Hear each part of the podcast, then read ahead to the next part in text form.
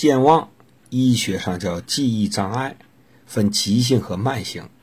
急性见于一些安眠和精神药品及酒精的毒副作用，情绪低落、脑血管病变和头外伤。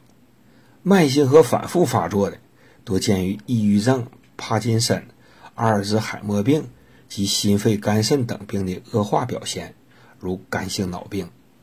除此之外，健康人年龄在五十岁以上，也可能逐渐出现记忆力下降。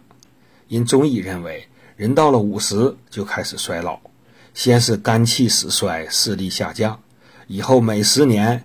依次是心脾肺肾，直到一百岁就五脏都虚了。